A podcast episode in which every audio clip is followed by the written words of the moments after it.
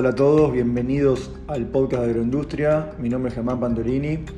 Este es el episodio 5. Hoy es jueves 14 de enero de 2021. Sería en realidad la segunda temporada, porque la primera fue 2020, así que esta es la segunda temporada, pero vamos a mantener la numeración, eh, digamos, original. Este es el episodio 5, pero la temporada 2. Como siempre les digo, me gustaría que dejen reviews en lo posible que sean positivas en las plataformas donde escuchen el podcast, puede ser Google Podcast, puede ser eh, Apple Podcast, en Spotify, pero no, no se puede dejar ningún review. Y también hay otras, y como puede ser la de Anchor.fm, donde pueden también dejar, con, eh, si ponen, lo voy a dejar escrito en los detalles, Anchor.fm barra Pantolini, que se pronuncia Anchor en castellano, pueden dejar un mensaje de voz y eso podrá ser el disparador de algún episodio, puedo contestar las preguntas, puedo pasar el audio o si me piden también puedo no pasarlo. A modo de ejemplo, ahora les voy a pasar un audio que me pasó un, oyente que me hizo una consulta y bueno, va a ser, eh, a partir de ahí vamos a empezar a hablar eh, de, lo que son subproductos, perdón, eh, pellets, expellers, diferencias, que bueno, es, es el episodio de hoy.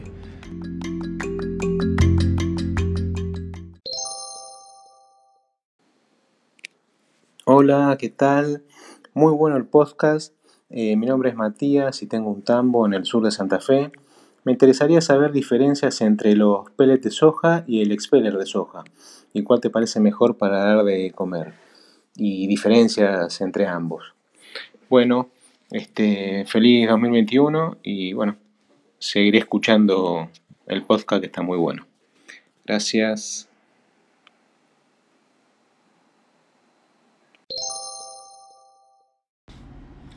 Bueno, Matías, desde ya gracias por, haber mandado el, audio, la consulta. Espero que, muchos otros oyentes también manden y así la vamos a ir intentando contestar.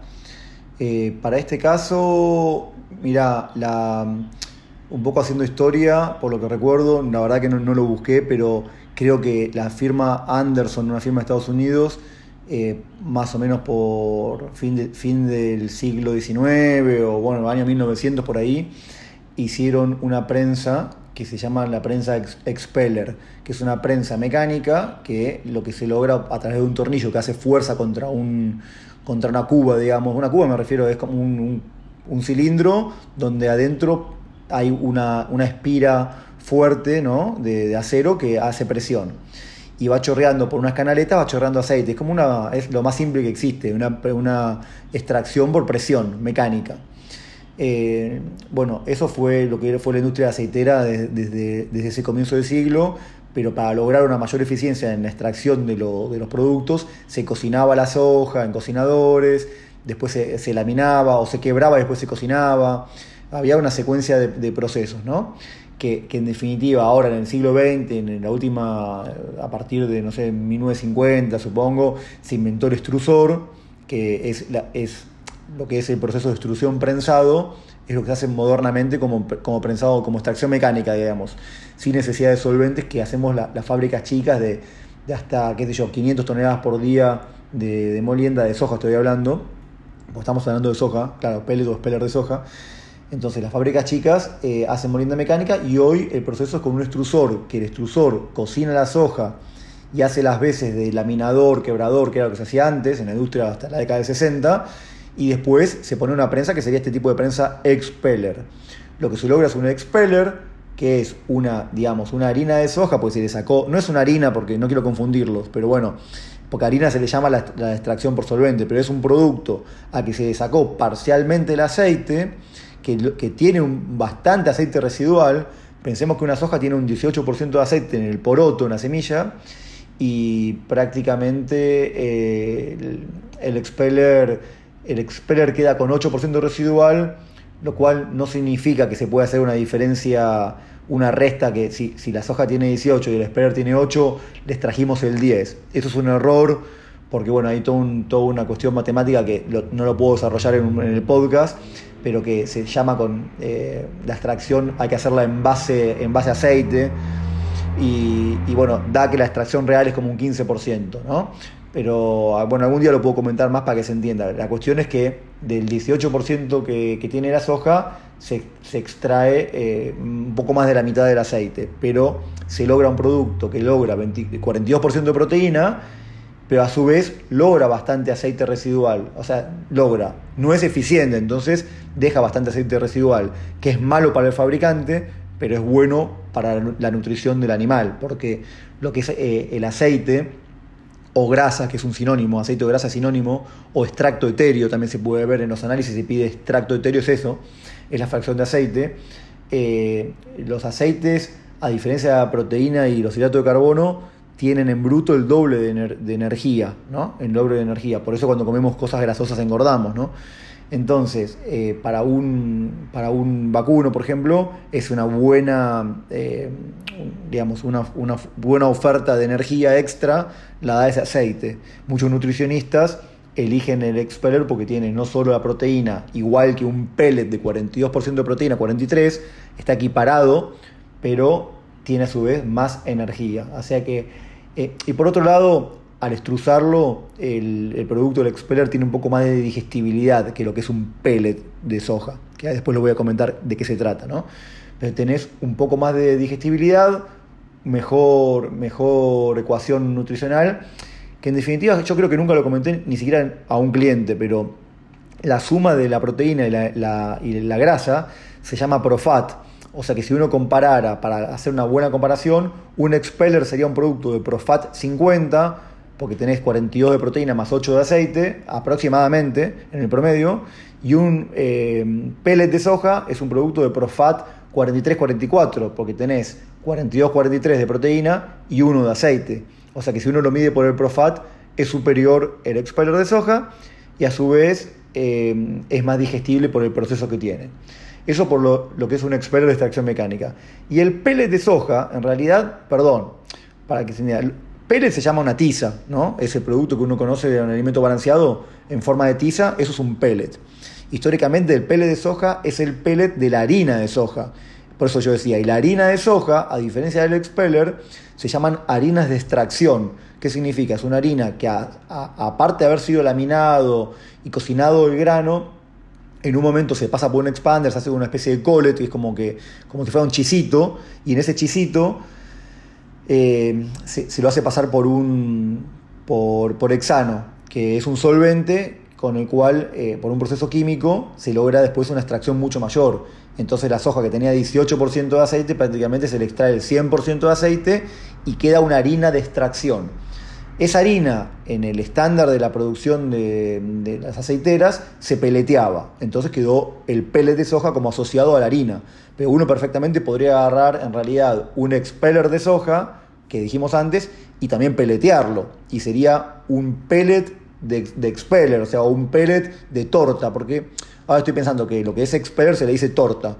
Y lo que es por extracción por solvente se dice harina. Pero eh, quedó asociado el pellet a la harina. Por otro lado, después, ya que estamos, esto evolucionó y hay una tercer, un tercer producto que es la harina, pero la harina Hypro, que sería eh, que aparte de todo lo que vimos del solvente, antes en el proceso se le extrae la cáscara, pero no estamos hablando de la vaina, de la chaucha de las hojas, sino la cáscara, el tegumento que rodea la semilla, que siempre habla, cuando hablamos del pellet de cáscara de soja es eso, es el pellet de, esa, de esa fracción que puede ser, no sé, no lo tengo en este momento, pero puede ser un 2-3% del peso, como mucho, es, esa, ese producto de, la cáscara de la soja que al sacarla se concentra la proteína y se pasa a ser una harina Hypro.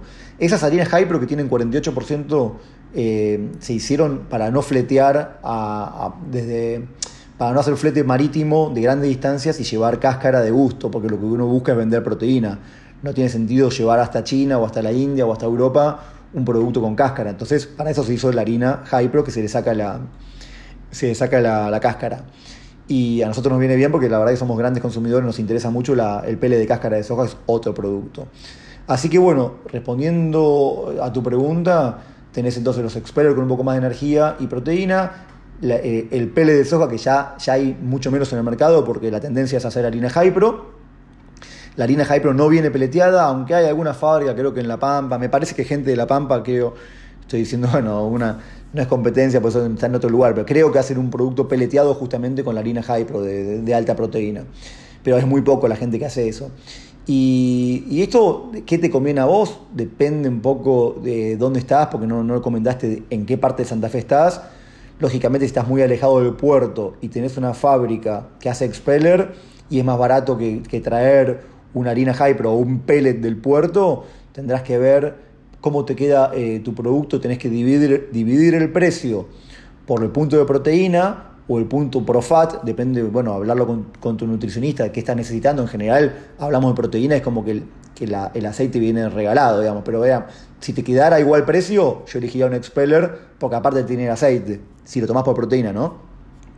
Y cuanto más te alejas del puerto, seguramente va a haber alguna fábrica mediterránea que está lejos del puerto y puede descontar un buen flete, como comenté en un capítulo anterior, cuanto más lejos del puerto son más baratos los granos porque, porque el mercado de ese lugar está descontando un flete, entonces si vos estás lejos del puerto, eh, aunque Santa Fe no está tan lejos, bueno, podría ser el norte de Santa Fe. Si estuvieras en Ceres, por ejemplo, seguramente tiene que haber una fábrica de, o Rafaela, por ejemplo, tiene que haber una fábrica de expeller y te va a convenir comprar expeller de soja. No me acuerdo si dijiste sur de Santa Fe el tambo ahora o Santa Fe. Y si estás más cerca de Rosario, tenés que ver, evaluar cómo te queda la ecuación económica. A mí me gusta más el expeller.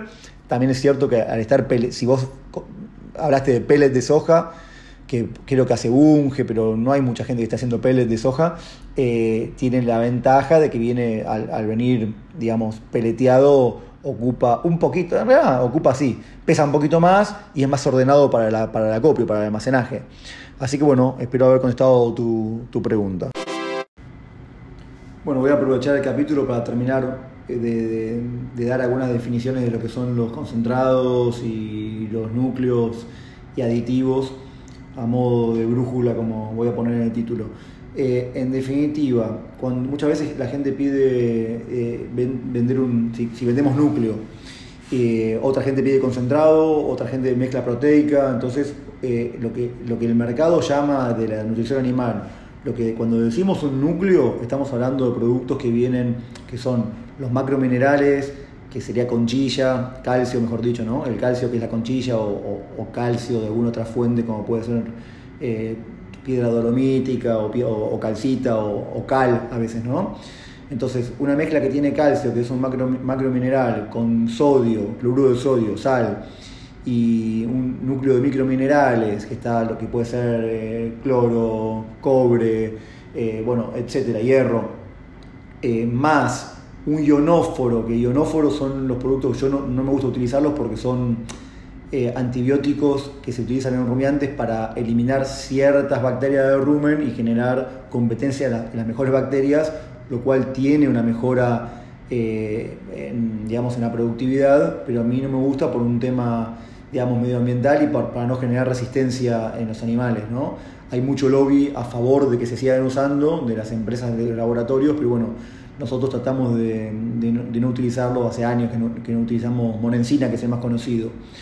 Eh, entonces, un núcleo es eso, trae macrominerales o trae, puede traer parte, parte o todo, digamos, alguno o todos de estos, de estos productos. Macrominerales que dije, microminerales, que son los que van en trazas mínimas, eh, ionóforos, urea, que es un nitrógeno no proteico que los rumiantes también pueden, pueden utilizar para, digamos, eh, en vez de darle proteína natural, se pueden utilizar una fracción, supongamos hasta 100 gramos por animal por día, para animales que no son terneros, ¿no? para animales grandes, a partir de 200 kilos de peso vivo, pero tampoco, tampoco eh, nosotros la usamos porque la urea, así como la monencina, son productos que pueden traer toxicidad si uno se equivoca en la dosis o están mal, mezclados, eh, pueden producir mortandad. Entonces no, tampoco me gusta utilizarlo. Usamos todo proteína verdadera. Y por último, eh, vitaminas. Esos núcleos concentrados traen también vitaminas. Entonces un núcleo es algo concentrado que puede ir al, entre el 1 y el 5% eh, para la corrección de este tipo de, deficiencias de, minerales, vitaminas y, y ionóforos. Y por otro lado, un concentrado es un producto que ya se, pone eh, en un 20, 10, 20% o 30%. En general es un concentrado proteico. Nosotros también hacemos concentrados proteicos con fibra para, que, para un correcto funcionamiento del rumen. Eh, y bueno, son productos a base de harinas de soja, harinas de girasol, productos integrales que tienen cáscara. Eh, bueno, eso es un concentrado. Eh, que vendría a ser una mezcla proteica, sería un sinónimo de concentrado. Entonces tenemos concentrados, tenemos núcleos y los aditivos, perdón, los aditivos que son justamente la monencina, ionóforo o, algunos productos específicos, drogas específicas que son aditivos. Bueno, eso es un panorama general de, la nomenclatura de los productos para nutrición animal. Bueno, antes de terminar, y esto ya sí es más específico para lo que es vacunos, eh, quería mencionar, está muy de moda siempre, bueno, acá en Argentina y hace años, lo que se llama concentrados al 10%, que significa, eh, al dar el maíz entero en un rumiante y no partirlo, uno, uno pierde en definitiva parte de la digestibilidad, pero gana en, digamos, bajar el riesgo de acidosis porque la cobertura de grano hace que las bacterias tarden más en, digamos, poder atacar digamos, o metabolizar eh, los almidones. Eh, está muy de moda, a mí no es algo que me encanta, en general pienso que los animales por experiencia siempre están al borde de la acidosis. Eh, la gente dice, no, bueno, no, no, no, se me murieron, pero vamos a suponer, no tuve grandes problemas, pero muchas veces hay acidosis subclínicas, que significa que el animal no está eh, expresando todo el potencial que puede tener, pero está siempre al borde o con una acidosis subclínica.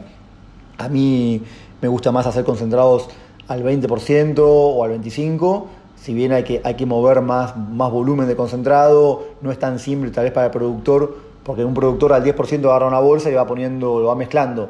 Pero ¿qué pasa? Estos productos al 10% están tan concentrados en, con urea, con monencina, con ionóforo, tienen que tener todos estos productos porque si no, no se llega al nivel de proteína y de riesgo para evitar una acidosis. Lo que quiero decir es que, volviendo al tema de las harinas proteicas, que son las más concentradas en proteína de, los productos que se utilizan acá, por lo menos en Argentina, que yo conozco, estamos hablando de 48, habrá algún producto de 50% de, de, proteína, de porcentaje de proteína, no sé harinas de carne y, otros productos de pescado, pero no, están autorizados para el uso en rumiantes por el tema de, la vaca loca, de la enfermedad de la vaca loca acá en, Argentina. Entonces, pero de cualquier manera, supongamos que un producto, aparte estos concentrados, tienen que tener un gran nivel de, de calcio, gran nivel de calcio, eh, gran nivel de sodio, porque en definitiva se mezclan en una proporción baja. Entonces, si en un, un producto normal, en una mezcla de un alimento balanceado, uno tiene que tener 20 kilos de, conchilla de calcio, en un concentrado del 10% tendrías que tener 200, cada 1000 kilos tenés que tener 200 kilos de conchilla de calcio. Aparte son concentrados caros porque peletear esos productos es muy caro también. Entonces, eh, a lo que voy es que si ya tenemos de movida sal y calcio, más o menos, sí, 250 kilos por tonelada, nos queda un 75%, nada más 7 puntos y medio que si tomamos 7 puntos y medio, vamos a hacer 7 eh, puntos y medio por, bueno, no, por 50% de proteína nos, agregaría 3, casi 4 puntos de proteína. Sobre, no, no, no, llegaríamos nunca al nivel de proteína deseado, aunque pusiéramos la mejor fuente de proteína. Con lo cual ahí está, se está obligando a poner urea, nitrógeno no proteico, que la urea, bueno, tiene un coeficiente de proteína como de 256 porque es, nitrógeno. Bueno, es otra explicación para otro podcast, pero en definitiva sí se puede usar, pero estamos usando todos productos tóxicos, que tóxicos me refiero, no es que sea tóxico el producto, pero mal utilizados o mal mezclados son muy tóxicos eh, tienen antibióticos que se dan en, forma generalizada, que pueden, para mí pueden, como cualquier antibiótico, pueden generar, eh, generar resistencia en los animales a largo plazo, no es bueno para la humanidad ni para los animales. Entonces, eh, no, soy muy ameno a poner concentrados al 10% y cuando los hacemos al 20% o al 25%, utilizamos en nuestro caso fibras naturales o, o alfalfa o productos como la cáscara de soja, que son todos productos de buena digestibilidad, pero que eh, de, una manera u otra eh, bajan el riesgo de, digamos, diluyen la cantidad de almidones en el rumen y bajan el riesgo de acidosis. Bueno, aprovecho para saludarlos, hasta el próximo episodio, que será, supongo, la semana que viene.